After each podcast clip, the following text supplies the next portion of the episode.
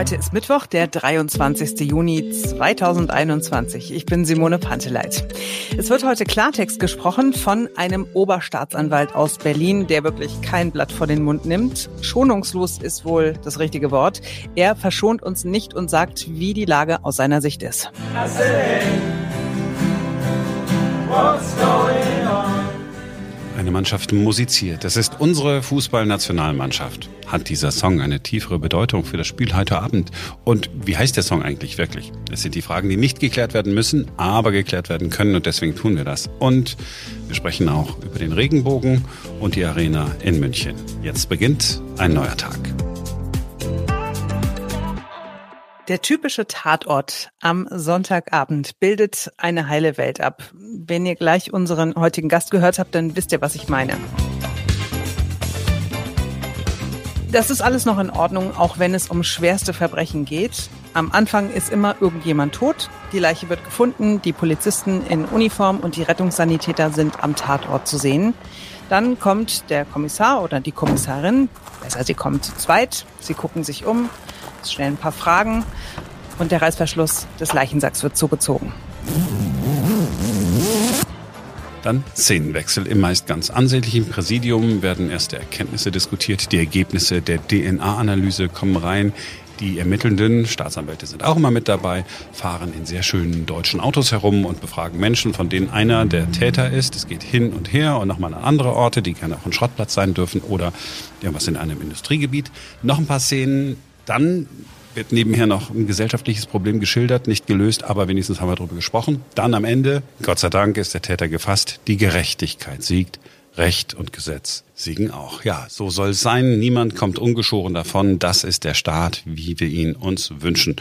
So ein Tatort hat dabei so viel mit der Realität zu tun wie ein Groschenroman mit Beziehungen wenig bis nichts. Die Realität ist wirklich ganz anders. Wir haben alle nicht erwartet, dass es im wahren Leben zugeht wie im Fernsehen, aber wie dramatisch anders die Zustände sind, das hat mich sehr überrascht.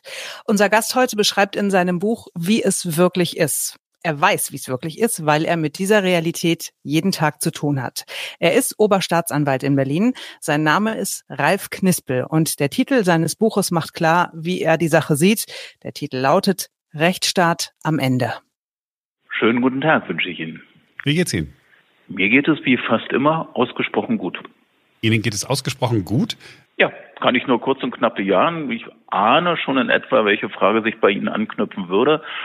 Das heißt aber nicht, wenn ich Missstände insbesondere in den letzten Jahren zunehmend beklage, dass deswegen mein Wohlbefinden davon abhängt und ich mich nicht gut fühle. Nein, wenn dem so wäre oder wenn ich gar frustriert in den Tag ginge, dann wäre ich für die Erledigung meiner Arbeit gänzlich ungeeignet. Und deswegen geht es mir gut. Rechtsstaat am Ende ist der Buchtitel äh, den Sie sich, ja, ich nehme an, selbst ausgesucht haben, wird man Ihnen nicht aufgezwungen haben. Ich habe nicht den Eindruck, dass äh, Sie so ein Typ sind, dem man das irgendwie einreden kann. Das ist ja ziemlich harter Tobak. Sind wir wirklich am Ende mit unserem Rechtsstaat? Ich will Ihnen das ganz einfach beantworten, diese Frage. Ja, sonst hätte ich dieses Buch tatsächlich so nicht genannt und so nicht betitelt. Allerdings, und das gehört auch mal mit dazu, und deswegen erwähne ich das auch in diesen Zusammenhängen beständig, es gibt auch einen sogenannten Untertitel, ein Oberstaatsanwalt schlägt Alarm. Bedeutet für mich, und das ist eigentlich auch Sinn und Zweck dieses Buches, insbesondere die Politik, nicht nur die Gesellschaft und die Medien, sondern die Politik aufzurütteln, aufzuwecken und dazu zu veranlassen, all das zu tun, was seit vielen, vielen Jahren, und das kann ich in Berlin mit fast 30-jähriger Berufserfahrung beurteilen, quer durch alle politischen Parteien, quer durch alle Farben, Spektakel und Spektren, die wir in Berlin in der Region hatten, durchgezogen hat. Es sind, wenn auch mit unterschiedlichen Ausprägungen, die Probleme und Erschwernisse die sich entwickelt haben und tatsächlich nie in einem Maße angegangen worden sind, die dazu beigetragen haben, dass der Rechtsstaat das Vertrauen bei der Bevölkerung genießt, das er benötigt. Wo liegen denn konkret die Probleme? Also wir hören natürlich nicht nur hier in Berlin, auch in Nordrhein-Westfalen, ganz großes Thema, nicht nur dort, äh, Clan-Kriminalität.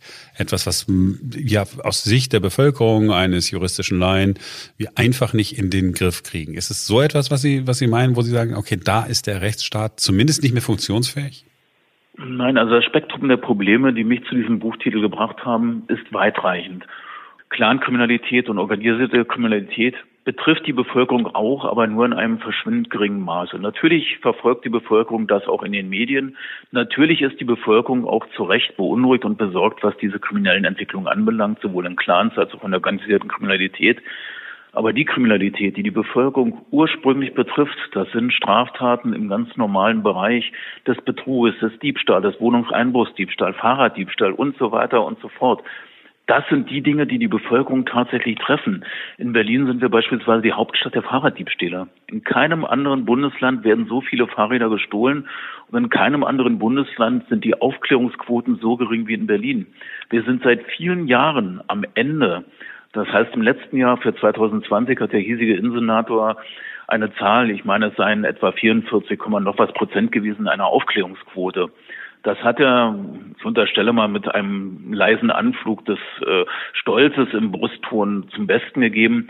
Heißt aber, dass im selben Zeitraum 2020, einem Corona-Jahr, in Bayern die Aufklärungsquote bei 66 Prozent lag. Das heißt, über 20 Prozent mehr. Und das können Sie der Bevölkerung tatsächlich nicht vermitteln, dass über die Hälfte der Straftaten nicht aufgeklärt wird. Das beginnt auch bei Wohnungseinbruchsdiebstählen. Wenn Sie dort eine so geringe Aufklärungsquote haben, da sind die Menschen frustriert, wenn sie sich betrogen fühlen, egal ob sie betrogen sind oder nicht, in Verfahren. Ich nehme nur, nur irgendwelche elektronischen Medien oder elektronischen äh, Plattformen wie eBay und anderes. Da kommen sie ganz schnell in den Bereich, wo sie beispielsweise der Rechtshilfe in der Türkei oder in China bedürften und meine etwas launige Anmerkung können Sie schon entnehmen. Das sind natürlich Bereiche, in denen wir tatsächlich überhaupt nicht vorwärts kommen. Das heißt, dort werden Verfahren eingestellt. Oder auch bei Wohnungseinbruchsdiebstählen, wo Polizeibeamte in Berlin, die nicht schlechter sind als die in Kaufbeuren, Passau oder in Bad Tölz, die nehmen tatsächlich spurensuspektes Material, das heißt für DNA-Untersuchung geeignete Materialien. Dann gehört zur Wirklichkeit in Berlin aber auch dazu, dass sie etwa zwei Jahre warten müssen, bis die ausgewertet sind. Moment, zwei Jahre, bis die, die DNA-Spuren ausgewertet sind? Ja, da haben Sie sich nicht verhört. Das ist tatsächlich ganz häufig der Fall. Es gibt natürlich, das gehört auch dazu, im Bereich der Kapitalverbrechen, Sexualstraftaten, werden solche Spuren tatsächlich schneller untersucht, aber nicht wie im Fernsehen im Tatort, dass Sie sagen, innerhalb von 20 Minuten habe ich die Ergebnisse. Auch dort vergehen teilweise mehrere Tage oder auch Wochen. Aber bei der anderen Kriminalität, wie bei Wohnungseinbruchsdiebstählen, dauert es bis zur Einstellung in die DNA-Kartei, bis zur Auswertung zwei bis drei Jahre. Und wenn ich Ihnen dann verrate, dass Sie in Berlin nach zwei oder drei Jahren einen Spurenverursacher mitgeteilt bekommen, und gerade in Berlin, wo wir uns der Kriminalität von reisenden Tätergruppen ausgesetzt sehen, wenn man dann ernsthaft annehmen will, dass ich nach zwei oder drei Jahren von solchen reisenden Tätern noch irgendjemand als Spurenverursacher, als Beschuldigten eintragen oder gar befragen kann, das ist natürlich lächerlich. Das heißt, dann verlaufen solche Spurenergebnisse im Leeren. Und wenn Sie sich dann vorstellen, noch sachgerechte Urteile erzielen zu wollen, dann tendiert die Hoffnung natürlich gen Null. Das, was Sie da äh, beschreiben, ich, also jeder kennt das, der hier in Berlin lebt, ja, äh, also der, Briefkasten ist aufgebrochen worden. Man macht schon nur so schnell so eine Internetanzeige, nur der guten Ordnung halber, falls man eine Versicherung was will. Dann kriegt man irgendwann dann so ein Schreiben, ja, äh, ist, hat sich erledigt oder ist, ist nichts passiert. Mir ist das Portemonnaie geklaut worden, bin so einfach weggeschubst worden, lag auf dem Boden, zack, geklaut worden, äh, Anzeige äh, erstattet bei der Polizei, ja, alles gut. Es verläuft äh, sich alles im Sande. Gleichzeitig ist es aber so, dass es viele Ordnungsamt-Mitarbeiter gibt, die durch Parks laufen. Gleichzeitig ist es so, dass es eine Fahrradstaffel gibt. Ich sage nicht, dass es die nicht geben soll. Ja, eine Fahrradstaffel, da bin ich angehalten worden, weil ich zu viel Licht am Fahrrad hatte. Eins hat davon nämlich geblinkt, das war nicht in Ordnung, hat man mich darauf aufmerksam gemacht, dass ich so bitte nicht weiterfahren könne. Ich habe das Licht dann ausgeschaltet, dann war alles völlig in Ordnung. Ich wollte auf Nummer sicher gehen. So, da sitzt man dann da und denkt, meine verdammte Fresse. Ja, das kann ich mir lebhaft vorstellen und dann muss ich jetzt auch ein wenig provokativ anmerken. Ja, ich würde mich an Ihrer Stelle genauso ärgern, wenn man schon ein Fahrrad beleuchtet. Das ist in Berlin oftmals von einem Ausnahmecharakter getragen. Ja, leider, ich ja. würde mich sicherlich auch, wenn mir das einer vorhält, ich würde mich ärgern, bin ich doch ganz offen, geht mir nicht anders als Ihnen. Nur ich hoffe und denke, dass das bei Ihnen ähnlich ist wie bei mir. Ich würde mich eigentlich fügen, weil ich nämlich einsehe und auch weiß, dass natürlich diese Ordnungsamtsmitarbeiter eigentlich recht haben. Und dann, den Bogen schlage ich gerne und das nehme ich gerne auf, was Sie sagen. Ich erwarte einfach, dass das tatsächlich überall der Fall ist. Und wenn Sie sich durch Kreuzberg und Friedrichshain und Neukölln begeben, werden Sie nicht feststellen, dass alle Fahrzeuge ordnungsgemäß am Straßenrand abgestellt sind. Nein, die stehen da trotzdem auch die ganze Nacht in zweiter Spur und Sie haben auch nicht den Eindruck, wenn dort Leute mit Kampfhunden und anderen Gefährten herumlaufen, dass dort das Ordnungsamt vor Ort ist und so etwas regelt und dort einschreiten würde. Das kann man von den Menschen oftmals auch eigentlich persönlich gar nicht erwarten. Und da schlage ich auch gerne noch den Bogen zur Bekämpfung der Clankriminalität und auch zu den entsprechenden Durchsuchungen von Objekten wie Shisha-Bars, Barbershops und anderem. Ja. Auch da wird immer wieder beklagt, dass gesagt wird, ja, mit großem Aufwand, da wird mit Polizeibegleitung wird ein solches Unternehmen durchsucht, da stehen dann 30, 40 Polizeibeamte herum. Na, glauben Sie denn, wenn dort zwei Ordnungsamtsmitarbeiter von meiner Figur und in meinem Alter hingingen, freundlich, höflich darum bitten würden, die Personalausweise vorzulegen, glaubt denn einer im Ernst, dass diese mit diesen Ansinnen durchdrängen? Glaubt denn einer im Ernst, wenn die Polizei nicht dort auch mit entsprechender Mann- und Sollstärke auftritt, dass das geschähe? Natürlich haben wir dort nicht massenweise flüchtige Straftäter mit Haftbefehlen entdeckt, aber wir haben Verstöße gegen das Gaststättengesetz, unverzollte, unversteuerte Tabakmengen und anderes, Verstöße gegen Arbeitnehmerschutzvorschriften. Das alles sind Erfolge und es sind auch etliche Betriebe geschlossen worden. Und es wird dort eigentlich das umgesetzt, was allenthalben gilt. Gesetze sind dafür da, beachtet zu werden. Und zwar von allen Menschen, die bei uns leben. Ob zugewandert oder nicht, das spielt gar keine Rolle. Deswegen würde die Frustration, die Sie ansprechen, die natürlich bei Menschen auch vor Ort vorhanden ist, würde sich deutlich legen, wenn die Bevölkerung auch den Eindruck erlangen würde, dass dieses Recht überall umgesetzt wird. Was machen wir denn jetzt? Also, Sie brauchen mehr Personal. Ja, aber nicht nur die Justiz braucht mehr Personal, auch die Polizei, insbesondere in Berlin, braucht einen ganz erheblichen Anteil neuen Personals. Und im Übrigen sind wir auch schon lange Anhänger einer bundeseinheitlichen Besoldung. Wir hatten die sogenannte Föderalismuskommission, die dazu führte, dass die Bundesländer selber die Besoldung ihrer Beamten regeln durfte. In Bayern ist sie hoch geblieben, in einigen anderen Ländern. In Berlin hat man es zum Anlass genommen zu sparen. Das war die Zeit des Sparen bis es quietscht. Und ich sage mal, es hat nicht nur gequietscht, sondern es ist vielfach zum Stillstand gekommen, was auch dazu geführt hat, dass sie in Berlin, aber auch im Saarland verdient man deutlich weniger als im Bundesdurchschnitt, teilweise bis zu mehreren tausend Euro netto weniger verdienen als bayerische Kollegen. Aber auch natürlich die Ausstattung, auch die Arbeitsräume, da werden Sie auch feststellen, dass die Unterkünfte der Berliner Polizeibeamten teilweise desaströs sind. Wir empören uns zu Recht, dass die Kinder in teilweise völlig baufälligen Schulen ihrem Unterricht nachgehen müssen vergessen aber, dass Polizeibeamte auch in ihrem Wechselschichtdienst in Unterkünften untergebracht sind, wo kein anderer hausen wollte. Ja, ich kenne das von innen. Ich musste meinen Führerschein äh, abgeben, weil ich bei Rot über die Ampel gefahren bin. Aus Versehen, äh, wirklich. Ähm, ich muss mich vor Ihnen ja gar nicht rechtfertigen. Und dann war ich hier in Schöneberg äh, in zwei Polizeiwachen, weil ich erst auf der falschen war und bin da reingekommen. Es, da stand so ein Sofa, äh, so ein Sperrmüllsofa. Und das war der Aufenthaltsraum für Besucher. Ja, aber da darf ich Sie sicherlich noch ein Stück weit schockieren. Das war sicherlich ein Sofa, was die Polizeibeamtinnen und Beamten aus eigenen Mitteln erstanden haben. Von den Behörden werden sie solche Ausstattung nicht haben. Und ich lade Sie auch herzlich ein, also ich hoffe nie, dass Sie es tatsächlich müssen, setzen sich immer auf die Zeugenstühle vor den Sitzungssälen. Da haben Sie Drahtgestelle und da werden Sie sich nicht sonderlich wohlfühlen. Das ist die Ausstattung. Und Sie haben auch bei der Polizei Duschen. Da würde normalerweise kein Mensch sich unter das Wasser stellen. Ist das so ein Berliner Phänomen jetzt nicht, was das Finanzielle angeht? So dieses, ach, wir sind so, ach, wir sind halt so eine Metropole, die wächst halt, das muss man halt alles so hinnehmen, wir gucken nicht so genau hin, wir haben aber Charme, ich will das arm, aber sexy.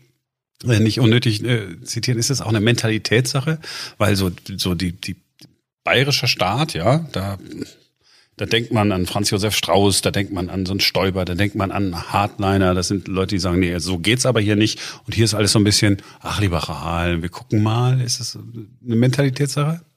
Sie haben ja dankenswerterweise mit Ihrer Fragestellung gewisse Vorlagen geliefert. Geht es wirklich um die Frage liberal, wenn ich mich nicht an Recht und Gesetz halte? Nein.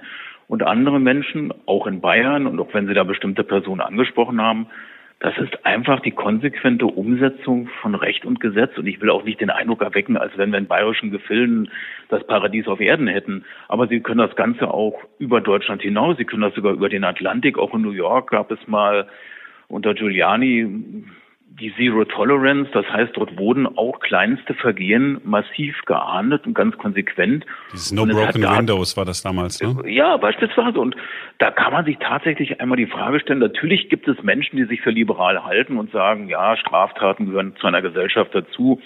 Ich weiß nicht, ob es Ihnen, ob es Ihrer Hörerschaft so geht, mir nicht. Ich würde eigentlich lieber in einer Stadt leben, wo jeder völlig unbehelligt umherwandern kann. Ich sage mal, ich mag, mag eigentlich, dass ein farbiger Mensch durch Lichtenberg wandern kann, ohne angepöbelt zu werden, ohne angegriffen zu werden. Und ich möchte auch jemand, dass er mit einer ganz Kurzhaarfrisur, meinetwegen auch mit Doc Martens, ob mit weißen oder roten Schnürsenkeln durch Kreuzberg Friedrichshain laufen kann. Ich muss den nicht mögen, aber ich erwarte einfach, dass auch so einer in Ruhe gelassen wird. Das sind Vorstellungen eines Zusammenlebens und ich unterstelle sogar, dass ein Großteil der Bevölkerung genau diese Vorstellungen hat und dieses Laissez-faire, als wenn das Ganze zu einer Großstadt dazugehört. Unsere und meine Sicht der Dinge ist das nicht. Mega, mega spannend. Das ganze Interview mit Oberstaatsanwalt Ralf Knispel gibt es am Samstag in ein neuer Tag extra. Noch so ein Spiel wie gegen Portugal soll es heute Abend werden, um 21 Uhr in München gegen Ungarn. Die Stimmung ist gut bei der deutschen Nationalmannschaft. Gemeinsam haben die Jungs ein bisschen musiziert, wie wir das bei Instagram sehen und hören konnten. what's going on. And I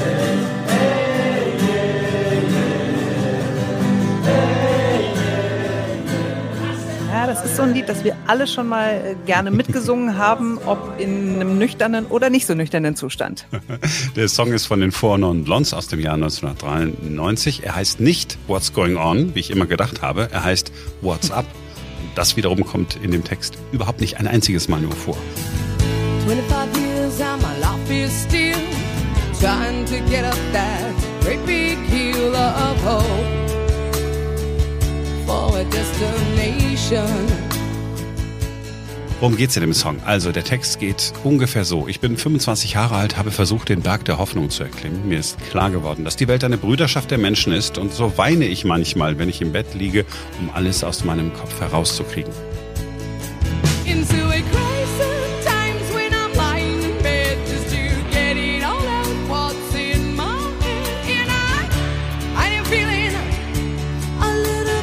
Wache ich morgens auf, gehe raus, nehme einen tiefen Atemzug und werde high.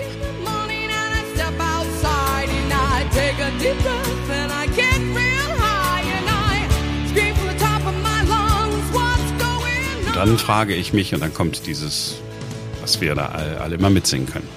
So, ja, komm, sing, sing, sing. Nee, nee, nee, nee, nee, das überlassen wir bitte den Leuten, die es wirklich kennen. Dafür haben wir die deutsche Fußballnationalmannschaft.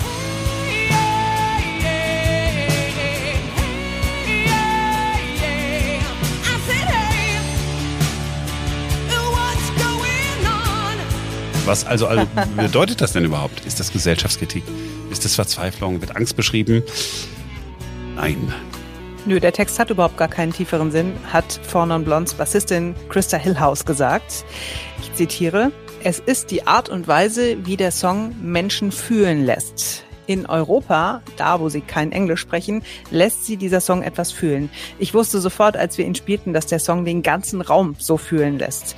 Es ist eine Verbindung zur Menschheit. Das ist das, was einfache Songs so machen.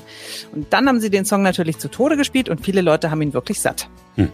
Ja, ist irgendwie äh, cooler Spruch, ne, wie sie das so erklärt, aber äh, irgendwie auch schade. Ne? Es wäre doch super gewesen, wenn wir jetzt irgendeine Verbindung zwischen dem Song und dem Fußballspiel heute Abend hätten herstellen können. Können wir auch. Es gibt eine Verbindung. Genau heute, vor 28 Jahren, am 23. Juni 1993, ist dieser Song What's Up als Single erschienen und ist ein riesiger Erfolg geworden. Platin, in, Doppelplatin in Deutschland, Platin sonst wo auf der Welt. Und damit könnte man ja sagen, wenn jetzt heute das Spiel ist, wird das auch ein riesiger Erfolg. Bist du bei mir noch, Simone? Und oder findest du es ein bisschen zu weit zu folgen, ja. hergeholt? Die, die, die, Frage ist für wen? Also für, für irgendwen wird es ein Riesenerfolg, entweder für die Deutschen oder für die Ungarn. Ja, aber die Deutschen haben doch den Song gesungen. Das ist Foreshadowing, wie man, wie man so sagt in der Literaturwissenschaft. Ah, okay, okay, okay. In der Lat Wow. Habe ich bei Wikipedia. Ja, dann äh, wollen wir das alle mal so hoffen und glauben, dass das so kommt. Es ist besser, als wenn wir wieder dieses Elefantenorakel befragen. Auf jeden. Die Leitkuh meinst du, ja? ja, genau. Aus Hamburg.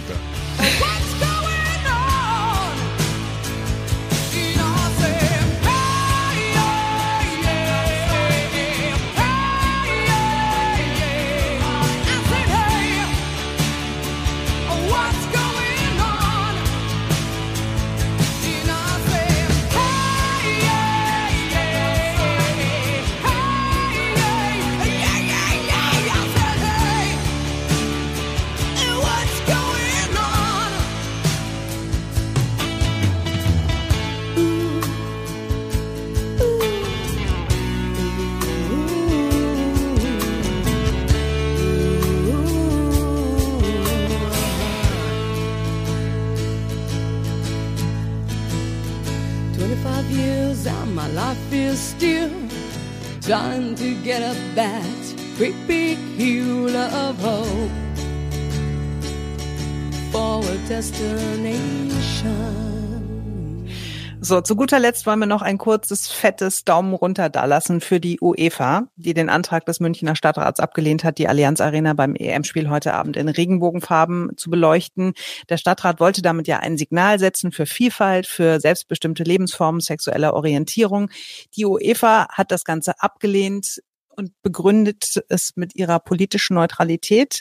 Und in München sagt man, also Entschuldigung, aber dieses Signal hat überhaupt nichts mit Parteipolitik zu tun. Es ist ein Signal der Menschlichkeit. Ja, vor allen Dingen sollte es ja ein Signal an Ungarns Ministerpräsident Orban sein. Gerade ist ein Gesetz, das die Informationsrechte von Jugendlichen im Hinblick auf Homosexualität und Transsexualität einschränkt durch das Parlament gebracht worden. Die UEFA hat ganz offensichtlich noch einen anderen Vorschlag gemacht. Sie hat gesagt, Mensch, ja, ähm, ist, das mit den Regenbogenfarben, so schlecht ist die Idee nicht, aber könnte das nicht an einem anderen Tag machen? Das ist natürlich lächerlich. Was ich mich allerdings frage, ist, ja. warum sich alle über die UEFA so aufregen. Naja, weil sie permanent irgendwie sich weltoffen zeigen will, weil sie publikumswirksame Aktionen gegen Rassismus macht, Respect-Kampagne und bla bla. Und dann kneifst du bei sowas ernsthaft? Ja, aber hast du denn der UEFA das jemals abgenommen, was sie da machen? Das ist eine Ansammlung alter Männer. Die, das ist, die sind sozusagen, das sind alles irgendwie Viktor Orbans. Die sind nicht alle ganz so, äh, ganz so nah an Putin gedanklich vielleicht. Aber das, von denen kann man nichts erwarten. Von denen kann man nichts erwarten. Das, natürlich ist das alles bekloppt, wenn sie, wenn sie das nicht, äh, nicht erlauben. Aber das sind, das sind peinliche alte Herrenveranstaltungen. Die gehören abgeschafft schon lange. So, das, wenn wir keine Fußball-Europameisterschaft hätten, könnten wir das alles überhaupt nicht äh, ertragen. So, und, und, was ich ja auch finde, dann gehen deutsche Politiker, wir, wir protestieren, dann fragen wir bei einem Stadion, das bei uns in Deutschland steht, fragen wir bei der UEFA an, ja, und fragen, äh. Entschuldigung, wir haben äh, wir würden gerne das, unser Stadion äh, in Regenbogenfarben was sagen die dann? Was in Regenbogen? Das, aber nee, das nicht. Wenn ich wirklich protestieren Wieso will. Wieso denn eigentlich? Wieso denn? Was heißt denn das mit den Regenbogenfarben? Wetten, das kam dann noch die Frage. Ja, ich schließe nicht aus, dass der eine oder andere äh, es nicht begriffen hat. So, also wir Westentaschenrevoluzer haben uns von der UEFA was äh, verbieten lassen, was wir uns gar nicht hätten verbieten lassen müssen. Wenn ich wirklich protestieren will und Markus Söder bin, der es ja auch bedauert hat oder sonst irgendwer, dann lasse ich mir einmal erklären, wie das geht. Das ist nämlich wahrscheinlich ein Knopfdruck am Computer. Dann wird gesagt, so zack, mach mal Regenbogenfarben. Dann sage ich dem Mann, der dafür zuständig ist, ach Mensch, hier, ich bin der bayerische Ministerpräsident, ähm, machen Sie doch mal Pause. Darf ich mal ausprobieren? Und dann drücke ich selber diesen Knopf. Und was soll dann passieren? Was soll die Eva dann da machen? Dann wird Riesenprotest und dann, was, mein, ja, das, meine Damen und Herren, ist der Sturm im Wasserglas. Ja, die UEFA sagt Nein zu einer Idee, zu der wir uns ja überhaupt nicht richtig hinreißen lassen, weil wir sie noch nicht mal trauen. Hm? Und die EU leitet ein Rechtsstaatsverfahren Verfahren wegen Rechtsstaatlichkeit, Verstößen gegen Ungarn ein. Das Ergebnis wird sein, nichts ändert sich. Und jetzt soll die Arena in München das ändern. Ich, ich, ich bin, ich bin der Letzte, der diesen, diesen Orban ertragen kann. Ich werde keinen Fuß äh, auf ungarischen Boden setzen und keinen Cent dort ausgeben aus Protest äh, gegen äh, diese Politik. Und zwar niemals in meinem ganzen Leben, das schwöre ich euch. Aber ich rege mich nicht über die UEFA auf, von der ich weiß, dass sie nichts kann. Und ich rege mich über die Politiker auf, die sagen, ach, das wäre aber schön gewesen, Regenbogen fahren. Oh. Ich habe einen schönen Vorschlag, eine schöne Idee bei Instagram gelesen. Einer hat geschrieben, okay, die UEFA verbietet Regenbogenfarben am Münchner Stadion. Plan B. Wir brauchen jetzt elf entschlossene Nationalspieler und einen Friseur, der schnell und gut färben kann. Das finde ich mega. Ja, oh wow. Das wäre so geil, wenn die komplette Fußballnationalmannschaft mit Regenbogenfrisur da auf den Platz wär, kommt. Das, das wäre wär geil. Sowas ist geil. Das ist, das ist, das ist geil. Aber nicht bei der UEFA nochmal fragen, ob man darf. Einfach nicht fragen. Nein. Einfach mal machen. Nein. Und am Ende gibt es auch noch einen Daumen hoch von uns. Ne? Wir wollen uns ja auch persönlich hier zeigen in diesem Podcast. Äh, Daumen hoch für die vielen deutschen Fußballstadien, wie zum Beispiel das Berliner Olympiastadion oder auch andere Veranstaltungsorte wie die Mercedes-Benz Arena, die während der EM-Partie morgen in Regenbogenfarben erstrahlen werden und einfach so ein Zeichen setzen werden. Finde ich super. Ja, und Manuel Neuer. Der trägt seine regenbogenfarbene Kapitänsbinde und hat nicht vorher mal sechs Anträge bei der UEFA eingereicht, um dann äh, ein Ergebnis zu bekommen, über das er sich dann aufregt. Na, oder? Hm. Was ist was jetzt schon wieder? Ach Gott. oh Gott. Der ist sowieso so toll. so. Das war's für heute und wir freuen uns, wenn ihr morgen wieder da seid, denn dann ist wieder ein neuer Tag. Ja, freuen wir uns sehr. Bis dahin, macht's gut. Tschüss.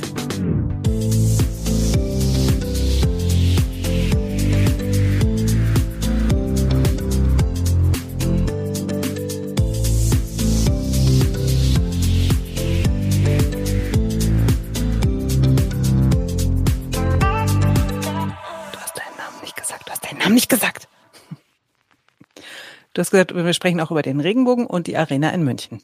Ich bin Marc Schubert. Jetzt beginnt ein neuer Tag. Oder du sagst, ich bin Herbert Schnickenfittig. Jetzt beginnt ein neuer Tag. Sabine Fanta Light? Ja, kennst du nicht die Geschichte? Nein. Ich hatte einen Klassenkameraden, der ist in der siebten Klasse aus dem Iran zu uns gekommen und hat bis zur zehnten Klasse geglaubt, ich würde Sabine Fanta Light heißen und mein Vater sei der Mann neben Fanta Light gehört. Das kann nicht dein Ernst sein. Seitdem ist das mein inoffizieller Spitzname. Simone Fanta Light. Nein, Sabine Fanta Light. Und das erfahre ich jetzt. Also erstens. Nach all den Jahren. Ja, das erfahre ich nur, weil das hier steht jetzt auf einmal. Ich sehe. ja, wie heißt sie denn jetzt wirklich? Ich weiß auch nicht so genau. Das kann nicht sein. Ich, was von mir, dass du dich darüber so freust. Dann das ist das Beste, was mir in diesem Leben passiert ist.